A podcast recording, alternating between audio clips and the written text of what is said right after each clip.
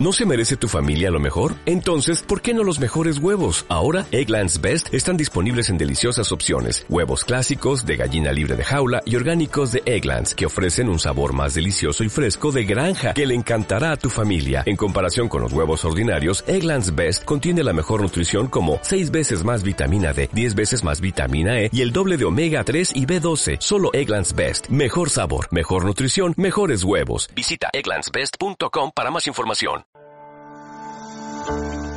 Conversaciones con expertos sobre medio ambiente y desarrollo sostenible. Las dudas de la sociedad civil resueltas en el diálogo radial. Bienvenidos todos a este nuevo capítulo de este podcast educativo llamado Desarrollo Sostenible. Aquí conversamos con docentes investigadores alrededor del medio ambiente y el desarrollo sostenible para abordar preguntas que surgen desde la ciudadanía. Yo soy Sofía Gómez y estaré acompañándolos en este encuentro radial. Estás escuchando Desarrollo Sostenible, un podcast educativo de la Universidad de Manizales. Bueno, para nuestra conversación de hoy estaremos con Diego Hernández García, quien tiene una formación en saneamiento ambiental y una experiencia de más de 20 años. Es licenciado en Educación Ambiental de la Universidad de Manizales, con maestría en Desarrollo Sostenible y Medio Ambiente de la misma universidad y maestría en Educación Docencia. Tiene una especialización en Gestión de Proyectos de Desarrollo de la Universidad Autónoma de Manizales y es doctor en Desarrollo Sostenible de la Universidad de Manizales quien se encuentra vinculado al Centro de Investigaciones en Medio Ambiente y Desarrollo, CIMAT, y actualmente es el director del doctorado en Desarrollo Sostenible de la Universidad de Manizales, con quien hablaremos de gestión ambiental, el desarrollo sostenible en los procesos de las empresas. Bienvenido, Diego, a este podcast. Sofía, buenas tardes, muchas gracias por la invitación y bueno, muy dispuesto para que conversemos hoy de estos temas que son supremamente importantes, yo diría que trascendentales para la sostenibilidad de la vida humana, de los ecosistemas y por supuesto es un tema que desde la academia debe ser incorporado en los procesos misionales y finalmente que deben contribuir a una formación integral de nuestros futuros egresados que en sus ejercicios laborales contribuyan a la disminución de los impactos ambientales que se generan en los diferentes procesos productivos. Y en esa formación, precisamente la que nos está hablando, ¿cómo nos explicaría o nos definiría el desarrollo sostenible y, consecuentemente, la gestión ambiental? Siempre del concepto general de desarrollo sostenible establecido por la Comisión Brundtland en el año de 1978 y que luego ha ido teniendo como unos ajustes, ¿cierto? Unas nuevas incorporaciones. A mí en lo personal me gusta mucho una conceptualización establecida por el Programa de Naciones Unidas para el Desarrollo en el año 1998 y ese concepto se enuncia como un proceso de ampliación de las opciones de la gente, aumentando sus capacidades básicas y para lograrlo el nivel de ingreso sería solo uno entre muchos medios. Pero dice que el desarrollo se relaciona con los derechos humanos, el bienestar colectivo, la equidad en el acceso a bienes y servicios o con la sostenibilidad y equidad intergeneracional. Me gusta mucho por esta última parte del concepto esa sostenibilidad y equidad intergeneracional, que cuando uno lo mira a la luz del concepto inicial de desarrollo sostenible de Brundtland, hay esa preocupación manifiesta en esa definición y es como lo que nosotros estamos haciendo hoy. Garantiza que para nuestras generaciones futuras ellos van a disponer de los mismos bienes y servicios que tenemos hoy en día o que están mejor, digamos, en disponibilidad de acceso hacia ellos. O sea que nosotros desde ahora tenemos que contribuir a garantizar una permanencia, una sostenibilidad de los ecosistemas, un mejoramiento de los mismos, de tal manera que esas generaciones futuras puedan disfrutar de ellos igual o de mejor manera que nosotros lo estamos haciendo. O sea que la gestión ambiental es la manera como llegamos al desarrollo sostenible.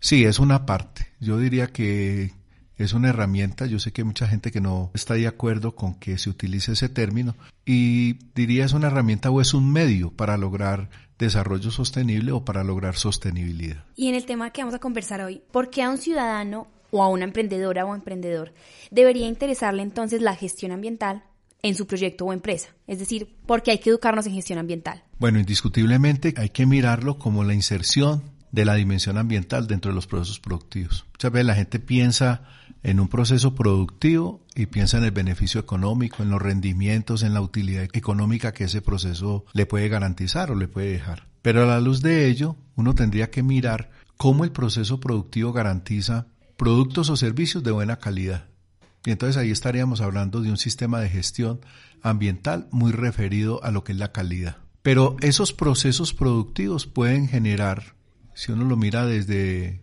un elemento que se llama matriz MED, materiales, energía, desechos, que se incorpora a un proceso, cómo esas incorporaciones se transforman y generan un producto o un servicio y que entregamos al usuario, ¿cierto? Entonces, en ese procedimiento o en ese proceso se pueden generar o podemos estar entregando un producto o un servicio, pero adicionalmente podemos estar entregando residuos, desechos, emisiones que pueden ser lesivas a la salud humana y al entorno general, ¿cierto? Y en él tendríamos que pensar como entorno todo lo faunístico y florístico, ¿cierto? Los cuerpos de agua, ¿sí? ¿Cómo estamos contribuyendo a la degradación o cómo estamos contribuyendo a una protección de esos cuerpos de agua o de ese medio faunístico y florístico?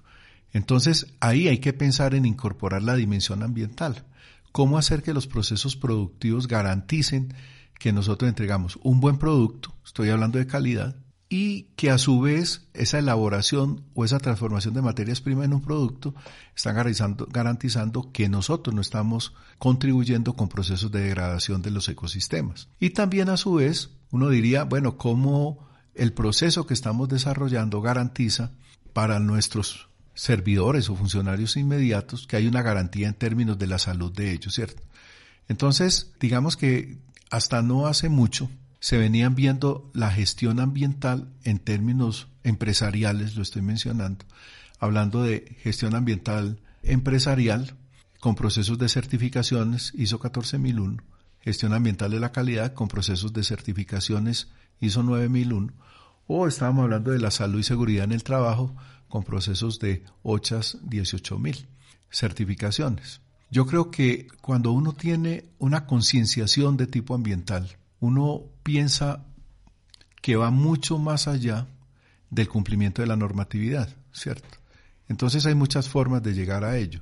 Una puede ser a través de las vías de certificaciones y esto para las empresas porque, digamos, les permite en la participación o intervención en mercados con requerimientos de exigencias de alta calidad. Otro puede ser por concienciación de los empresarios en el sentido de que quieren garantizarse un buen relacionamiento con la comunidad, además de ofertar un muy buen servicio o entregar un muy buen producto, quieren ser amigables con el medio ambiente.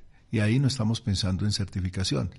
Entonces tendríamos que pensar que la dimensión ambiental o el tema ambiental se debe volver un tema de cotidianidad, de costumbre, de concienciación de las comunidades, de cómo hacer todos sus procesos de una manera eficiente, de una manera eficaz y de una manera que garantice que esos procesos no degradan el medio ambiente. Y ahí uno diría, hay muchos temas que se asocian, como el tema de la educación ambiental, y cuando uno habla de educación ambiental muchas veces puede estar pensado referido a lo que hacen las instituciones educativas a través de los PRAES, ¿cierto? O lo que hacen las comunidades a través de los proyectos comunitarios de educación ambiental de los PROCEDAS, o lo que hacen las instituciones de educación superior a través de los proyectos ambientales universitarios, los PRAO, ¿cierto? Pero digamos que fundamentalmente esto se refiere, el tema de la educación ambiental, al conocimiento, a la construcción de valores que contribuyan a la preservación del medio, a la conservación del medio. Y aquí uno tendría que decir cómo me relaciono, cuál es mi relación con el entorno, cuál es mi participación en el mejoramiento y no en la degradación del medio natural. ¿Cómo una empresa puede entonces, con su proceso productivo, agravar el desgaste ambiental del planeta o generar o agravar el cambio climático? Bueno, esta es una pregunta bien importante, ¿cierto? Y decía anteriormente que ahí tiene que haber una concienciación, ¿cierto? Es un compromiso que establecen voluntariamente las empresas porque no son obligatorias. Digamos que hay una normatividad que es inherente a los diferentes procesos productivos y en los cuales se establece un cumplimiento de ley. Y ese cumplimiento de ley obliga, por ejemplo, en términos de emisiones aire o en términos de vertimientos o en términos de residuos sólidos, pues las empresas tengan que cumplir. ¿sí? Y hay un requerimiento de ley. Y hay todo un manejo, digamos, normativo, jurídico en ese sentido, que obliga a las empresas a cumplirlo y si no a estar sujetas a las sanciones respectivas, que pueden ir desde multas hasta cierres de las empresas. Y aquí surgen una serie de, digamos, de conflictos en ese sentido, porque muchas veces se interpreta lo ambiental como incurrir en unos costos adicionales. Y yo creo que eso no se debe de mirar de esa manera. Yo creo que se debe de mirar como una oportunidad de mejora y cuando uno habla de estos procesos de gestión siempre está hablando de mejora continua a los procesos que se desarrollan. Entonces, diría que las empresas lo deben asumir y esto, vuelvo y repito, debe ser un compromiso y se manifiesta a través de una declaratoria cuando, por ejemplo, una empresa dice, yo tengo un sistema de gestión ambiental, establezco una política de gestión ambiental y unos objetivos de logro y hago una declaratoria pública, ¿cierto? Ahí nadie me está obligando. Pero es un compromiso que establecen las empresas con la comunidad, en las cuales pues vuelvo y repito, se compromete a dar unos cumplimientos. Y esto lo hacen muchas empresas, no solo con el ánimo de buscar una certificación, sino muchas veces de generar un buen relacionamiento con la comunidad. Y eso está incluido también dentro de otro concepto, que es el concepto de la responsabilidad social, que nos asiste a todos no solo a los individuos, no solo a las personas, sino a las empresas también, o a las organizaciones. Y en ese sentido, por ejemplo, hoy en día las instituciones de educación superior a través de lo normativo, porque ya está establecido para los procesos de certificación de alta calidad, tiene que mostrar cómo está contribuyendo de manera ambiental al logro de los objetivos de desarrollo sostenible que yo diría, son avances que nosotros ya tenemos porque nos obliga a que los procesos misionales de una institución de educación superior, establecidos a través de la docencia, la investigación, la proyección y la misma gestión institucional atiendan esos requerimientos establecidos con lo ambiental. Bueno, y hoy en día tenemos una cantidad, digamos, de metodologías que nos permiten mirar esos procesos a nivel de las instituciones de educación superior. Por ejemplo, las baterías de indicadores de los CRUE o de los RISU o de GreenMetric o de indicadores GRI, entre muchos otros que existen, y que nos ubican dentro de los procesos misionales con respecto a la sostenibilidad y ello al cumplimiento de objetivos de desarrollo sostenible. Entonces, por hablar de, digamos, de un sector de un proceso productivo que es el de la educación. Pero a nivel de una empresa donde hay transformación de materias primas, de textiles o de alimentos o de minerales, etcétera, todos estos procesos se deben ver, ¿cierto? Y se deben implementar. Entonces, cuando la administración de la empresa, porque en esto debe estar involucrado desde la administración hasta el nivel, digamos, más bajo en términos de la escala, todos, todos deben estar involucrados. Se debe empezar con unos procesos de capacitación, unos procesos de educación, unos procesos de participación que es fundamental, ¿cierto? Y desde allí establecer a qué le va a apuntar la empresa. ¿cierto? Tiene que priorizar, tiene que categorizar y priorizar, establecer un sistema de planificación completo que puede estar en una metodología de EMIN, por ejemplo, de planear, hacer, verificar y actuar del PHBA y a la luz de ello, entonces tomar decisiones, establecer criterios, mirar cuáles son sus principales factores de riesgo y establecer sobre esos factores de riesgo un plan de manejo para generar actuaciones que permitan disminuir, que permitan mitigar o que permitan eliminar esos factores de riesgo existentes. Eso por un lado. Tú me preguntabas por una definición de gestión ambiental, que también me parece importante considerar y que obviamente a la luz de lo que pues estamos conversando hoy nos llevaría a poder identificar eso cómo debe estar establecido. Entonces uno diría que la gestión ambiental parte de un manejo participativo, como lo enfatizaba, de las situaciones ambientales de una región o de una organización por los diversos actores que la integran o que la conforman, ¿cierto? Mediante el uso y aplicación de instrumentos jurídicos, de planeación, tecnológicos, económicos, financieros, administrativos, para lograr el funcionamiento adecuado de los ecosistemas y el mejoramiento de la calidad de vida de la población dentro de un marco de sostenibilidad siempre apuntamos a la sostenibilidad, ¿cierto? Entonces, cuando uno habla de sostenibilidad, a mí me parece muy importante también hacer esta aclaración. Cuando nosotros partimos de la definición de Brundtland, allí encontrábamos tres grandes categorías que se relacionaban, ¿cierto?, para lograr desarrollo sostenible y cómo ellas interactuaban para buscar equilibrio. Entonces hablábamos de la categoría económica, de la categoría social y de la categoría ambiental. Luego vinieron otros ajustes y se incorporó la categoría cultural porque igual actúa dentro de un territorio. El territorio tiene unas características muy propias y cuando esa sumatoria de características de esa región o de esa comunidad, uno dice, es una cultura, ¿cierto? Pero siempre queda la inquietud como lo ambiental a que estaba referido, a lo verde, a lo natural. Resulta que lo ambiental es una gran categoría, donde interactúan una serie de componentes que son los que hoy en día se conocen como componentes de la sostenibilidad global. Y ahí está el componente económico, el social, el ideológico y cultural, el ecológico, el institucional, el político y el educativo. Entonces, si tú lo ves, están interactuando. Para contextualizarlo en términos de la institución a la cual yo pertenezco, que es la Universidad de Manizales, en la Universidad de Manizales hay un componente social que está integrado por estudiantes, por docentes, por administrativos, por padres de familia, por empresarios. ¿Por qué? Porque nosotros generamos unos procesos de proyección, de extensión. Entonces, claro, el sector público y privado también está inmerso ahí, pero la comunidad. ¿Por qué? Porque somos una universidad que proyecta una formación de hombres y mujeres que luego van a ser actores sociales entonces cómo se están formando. Entonces ahí interactúa ese cuerpo dentro de lo social. Pero además esta institución tiene unas políticas. Hay unas políticas externas a las cuales nosotros debemos dar cumplimiento, que están establecidas desde el Ministerio de Educación y demás, pero también hay unas políticas internas. Entonces mira que ahí hay tres componentes actuando.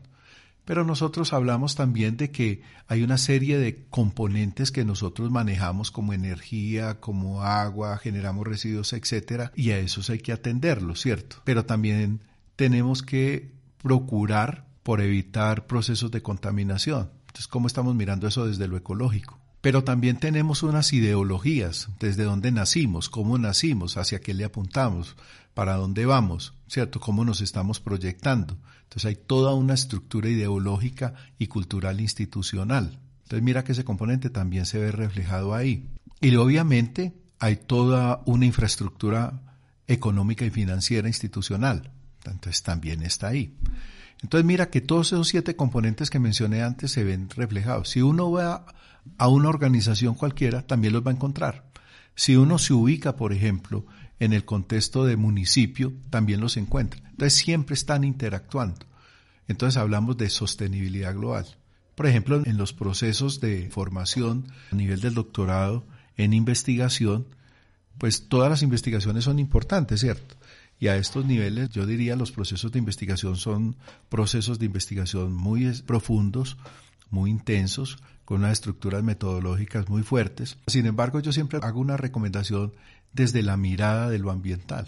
Y es que estos análisis deberían ser análisis muy complejos, muy completos, con metodologías, por ejemplo, mixtas, que involucren análisis de orden cualitativo y cuantitativo que hagan que esos estudios sean mucho más profundos.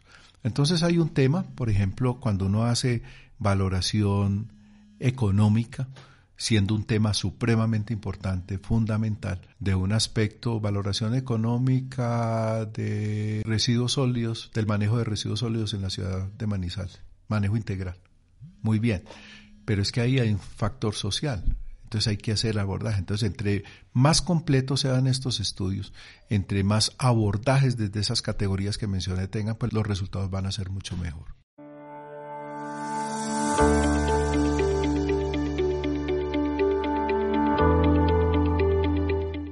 Y, profe, a mí me surge la pregunta y es como el contexto que nos lleva a hablar de estos ejemplos como más cercanos. Y es entonces, ¿cuál es el panorama de debate internacional actual sobre este tema de las empresas y las organizaciones con respecto a la sostenibilidad? El debate actual yo diría que es muy fuerte, ¿cierto? Y yo creo que hay un tema que en este momento es determinante y es el tema de cambio climático. Y ese tema de cambio climático o sea, todos estos temas están asociados, todos estos temas están relacionados, ¿cierto? Entonces, si uno mira cómo contribuimos a través de la emisión de gases de efecto invernadero al tema de cambio climático, al incremento de la temperatura planetaria, uno diría desde la empresa que estamos haciendo, desde nuestra organización que estamos haciendo. Lastimosamente, aquí he obviado y no lo he mencionado, pero tengo que hacerlo, y es desde nuestras propias organizaciones las familias, el grupo familiar, la vivienda, también cómo estamos contribuyendo. Entonces yo diría que este es un tema que nos compete a todos, es un tema que desde el hogar nosotros lo debemos llevar. Tenemos que generarnos conciencia y concienciación respecto a la importancia de qué manera nosotros estamos contribuyendo con la sostenibilidad del planeta, porque es que finalmente todo esto apunta a esto y a la supervivencia de la especie humana. Si nosotros seguimos en la dinámica en que vamos de procesos de contaminación, quien va a desaparecer es la especie humana, el planeta no va a desaparecer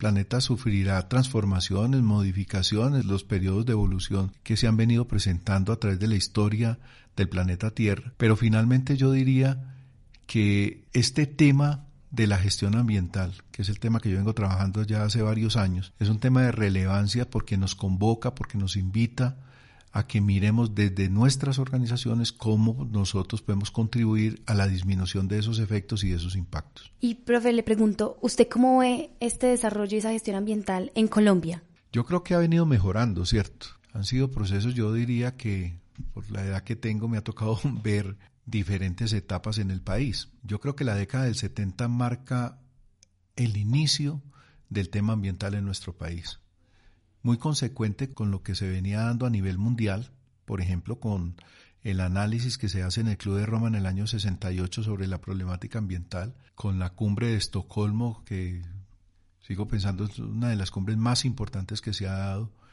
para mirar la crisis ambiental planetaria.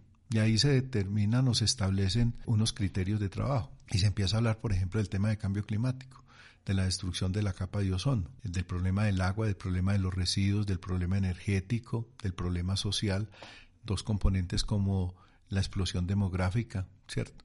Y a nivel empresarial yo diría que con lo que se empezó en Colombia, porque había un alto nivel de accidentabilidad, por la forma en que se desarrollaban los procesos productivos, fue la incorporación de la higiene, salud y seguridad industrial que se llamó en su momento. Luego yo observo que hay una relevancia significativa en términos de la necesidad que tenían las empresas por garantizar calidad de los procesos, de los productos, ¿cierto? Entonces empieza a incorporar el tema de la gestión de la calidad. Y muchas empresas se certificaron en calidad y esto con el ánimo de que sus productos pudieran competir en mercados internacionales. Y diría que a partir de todo esto y la ley novena de 1979, el Código Sanitario Nacional, que fue el que impulsa todo esto, porque el tema ambiental estaba incluido ahí y estaba en el Ministerio de Salud. Hoy en día pues tenemos el Ministerio del Medio Ambiente que se crea a partir del año 93 y las corporaciones autónomas pues tienen otra connotación. La década del 80 yo creo que es el inicio fuerte de lo que es la inserción del tema ambiental dentro de las organizaciones y cómo ellas apuntan a certificarse en, gestión ambiental, ISO 14000. Entonces, digamos que esto ha sido un proceso evolutivo en nuestro país. Hoy en día estamos apuntando a lo que son los sistemas de gestión integral, y hace ya unos buenos años se viene dando, porque es que uno no puede mirar la gestión de la calidad aparte de la gestión ambiental o de la gestión de la seguridad. Eso tiene que mirarse de una manera integral. Y esto ya hace muchos años se viene dando en otras regiones del mundo, ¿cierto?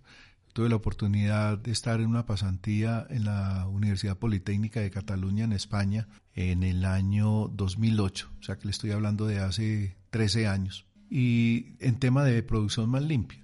Y lo que nosotros observábamos allí en esa época, hace 13 años, es que ya hace por lo menos 10 años atrás se venía hablando de los sistemas integrados de gestión. Pero yo creo que a veces las necesidades nos han llegado un poco tarde, pero hoy en día lo que estamos viendo es que estamos apuntando a eso. Entonces es todo un proceso evolutivo. Yo creo que hay unos mejoramientos. En el tema de educación ambiental yo creo que hemos mejorado mucho. Creo que hay una conciencia ya mucho más amplia, sobre todo porque se empezó con algo que a mí me parece muy importante y es haber llegado a la educación básica y a la educación media. Y entonces los jóvenes que hoy en día encontramos en las universidades, para ellos ya no es ajeno el tema ambiental.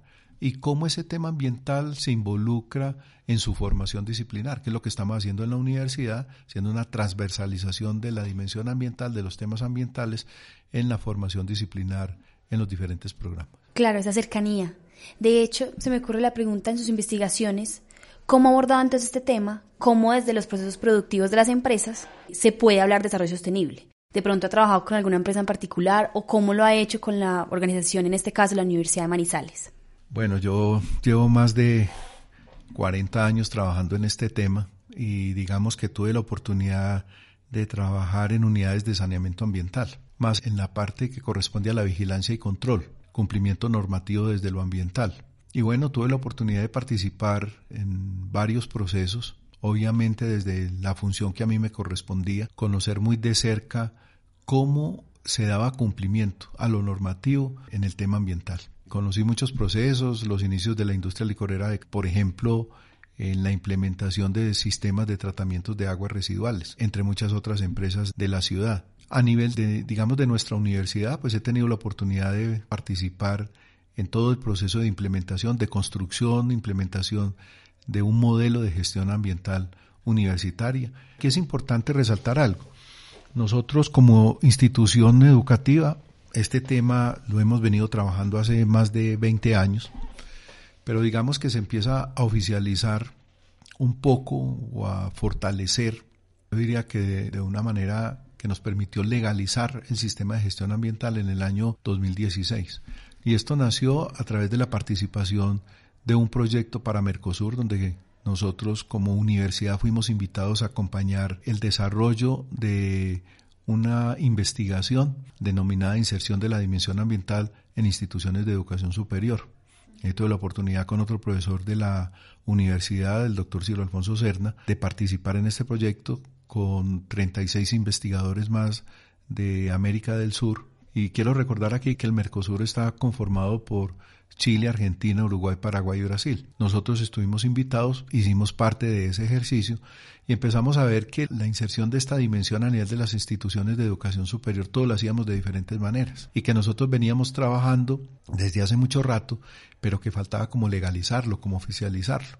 Vinimos con la idea de, compartimos con el rector de la época, el doctor Guillermo Orlando Sierra, y se conforma un equipo de trabajo donde construimos el sistema de gestión ambiental para la universidad, que tiene sus propias definición, la política con su propia definición, los objetivos de logro, y el Consejo Superior, por acuerdo en el año de 2018, ratifica la creación del sistema de gestión ambiental y se hace una declaración pública. O sea, se establece ese compromiso desde nuestra institución. Y bueno, digamos que cuando nosotros hablamos esto cómo apunta al desarrollo sostenible o a la sostenibilidad, entonces pensamos que desde los componentes misionales, docencia, investigación, gestión y proyección, más los tres sistemas de gestión que hoy en día la administración actual y desde la oficina de planeación en casa de doctor Edison, estamos hablando de un sistema integrado de gestión. Entonces, todos estos componentes son herramientas que logran sostenibilidad de la institución y apuntan al desarrollo sostenible, ¿cierto? Y a mí se me ocurre una pregunta de pronto, ¿cómo abordaba ese tema entonces con los estudiantes de la universidad? ¿Qué discusiones surgen en el aula? Y de pronto, en los artículos que usted ha escrito, recuerdo uno que decía actitudes culturales hacia el desarrollo sostenible y medio ambiente en estudiantes universitarios de la ciudad de Manizales. Mira, ese artículo es producto de la tesis de maestría. Es un trabajo que hice en compañía de Adriana Lucía Buritica, que fue mi compañera de trabajo de grado en esa maestría. Y luego construimos ese artículo. Lo que se hizo fue indagar cómo en esos procesos misionales la dimensión ambiental tenía participación, qué tanta formación tenían los docentes en el tema ambiental, que eso es otro, ¿cierto? Volviendo un poquito a lo de atrás, a lo de Mercosur, por ejemplo, que nos encontramos, que era importante establecer un programa de formador de formadores, ¿cierto? ¿Por qué? Porque cada uno nos hemos formado en nuestra propia disciplina y digamos que la disciplina estaba un poco ajena a lo que es el tema ambiental. Entonces, cómo incorporar el tema ambiental y cómo en cada asignatura, por ejemplo, el tema ambiental está inmerso. Cómo se puede mirar desde allí nuestra participación a los estudiantes. Y eso es lo que hemos venido haciendo. Ahora, con respecto a las socializaciones en clase, si nosotros partimos de la idea de que esto no debe ser una asignatura, sino que debe estar inmersa dentro del currículo, ¿cierto? Dentro de los planes de estudio o dentro del microcurrículo de cada asignatura. Entonces esto nos lleva a que necesariamente el tema ambiental esté en la clase y surgen las conversaciones y surge la discusión en buenos términos de discusión respecto a los procesos. Por ejemplo, si vos estás hablando de mercados verdes en mercadeo, ahí necesariamente está el tema, Entonces, ¿qué debemos hacer? ¿Cómo producir productos amigables con el medio ambiente? ¿O estamos hablando de comercio justo? ¿O estamos hablando en un tema de comunicación para la sostenibilidad o comunicación para el desarrollo sostenible? ¿Cómo trascender la comunicación y que ella se vuelva un factor de educación de la sociedad? Y ahí estamos hablando del tema ambiental. De hecho, y ya casi para finalizar, ¿en qué momento surgió entonces en usted ese interés por abordar estos temas o investigar estos temas, precisamente pues que generaron usted este impacto para luego hacer pedagogía sobre él? Bueno, yo creo que esto ha estado conmigo desde hace muchos años, desde muy pequeño. Yo siempre tuve la inquietud por lo ecológico inicialmente, por lo biológico y luego por lo ambiental, ¿cierto? Digamos que yo llevo más de 45 años trabajando en esto, pero he tenido la oportunidad en los últimos 42 de trabajo de haber empezado un poco al revés. Yo primero fui y trabajé con unidades de saneamiento ambiental por espacio de casi 20 años en aspectos que tienen que ver con el cumplimiento de lo normativo. Y vine a la universidad a complementar esa formación y ese trabajo que tenía mirando formarme como licenciado en educación ambiental era un tema que era de interés. Tuve la oportunidad, porque esta universidad hace un seguimiento, voy a decir algo que puede sonar pedante, pero no lo hago en ese sentido, hace seguimiento a los buenos estudiantes y en ese proceso se llama de relevo generacional, pues los vincula a la universidad. Bueno, yo tuve la oportunidad, ya estando un poquito mayorcito, de que se me tuviera en cuenta y me involucraron en los proyectos de la universidad y finalmente esta universidad la cual yo quiero mucho, que es mi casa de estudios y que además me ha brindado una serie de oportunidades, pues me dio también la posibilidad de seguirme formando y seguir ahondando en estos temas. Entonces estos temas para mí no eran desconocidos y siempre tuve una inquietud por el tema de la gestión ambiental, que me gusta bastante. Pero luego con la formación, porque mi formación, si bien es cierto, tengo una maestría en educación, la hice desde la mirada de lo ambiental. Obviamente mi pregrado es en ese tema, luego la maestría y luego mi doctorado también en esos temas. Y la gran mayoría de investigaciones en las que he participado son en esa línea, en la línea de lo ambiental. Y bueno, obviamente en estos últimos años todo con relación al desarrollo sostenible. Entonces desde ahí yo diría que es algo vocacional, ¿cierto? Es algo que hace parte de la esencia de mi formación y del desarrollo profesional. Libros, películas, documentales, sección de recomendaciones literarias y cinematográficas. Profi, ya para finalizar, queremos pedirle una recomendación de una película, un libro, un documental o una charla TED que le haya gustado y esté relacionada con este tema y que quiera de pronto compartir con nuestros oyentes. Bueno, libros hay muchos en términos de gestión ambiental. Hay muchos libros, libros en términos de desarrollo sostenible, autores hay muchos por leer. Y en temas de películas, hay una película que a mí realmente me causa mucho impacto, que es un día después de, porque uno encuentra ahí aspectos de orden social, aspectos de orden político, aspectos de orden ambiental, de deterioro de los ecosistemas. Yo creo que esa es una película que a uno lo pone a reflexionar de lo que puede suceder, de cómo puede suceder, pero también de cómo nosotros podríamos prevenir y actuar. Yo creo que esa es una película que en mí ha generado mucho impacto y es una película que yo recomiendo siempre que tengo la oportunidad. Bueno, Diego, muchas gracias por compartir con nosotros, venir a conversar sobre estos temas y esperamos, por supuesto, encontrarnos en otra ocasión. Claro, Sofía, muchas gracias a ti por la invitación. Para finalizar, queremos recordarles que estaremos conversando sobre desarrollo sostenible y medio ambiente cada 15 días en esta primera temporada de este podcast educativo. Este programa fue realizado con el apoyo de la Universidad de Manizales, acreditada de alta calidad, y los laboratorios de radio de la Universidad de Manizales. Recuerde que pueden encontrar todos nuestros capítulos en nuestra cuenta de Spotify, Podcast Humanizales, nuestro canal de YouTube y además nuestra página oficial podcast.humanizales.edu.com y la página de la emisora umfm.com.com. También pueden escribirnos al correo podcast.humanizales.edu.com. Hasta la próxima. Esto fue Desarrollo Sostenible, un podcast que conversa con los docentes e investigadores de la Universidad de Manizales sobre medio ambiente y desarrollo sostenible. Ahora es el momento de potenciar tus sueños, no de detenerlos. Por eso estudia en la Universidad de Manizales acreditada en alta calidad. Ingresa a www.humanizales.edu.co y conoce la oferta de especializaciones, maestrías y doctorados que tenemos para ti. Realiza tu inscripción en línea, vigilada por el Ministerio de Educación Nacional.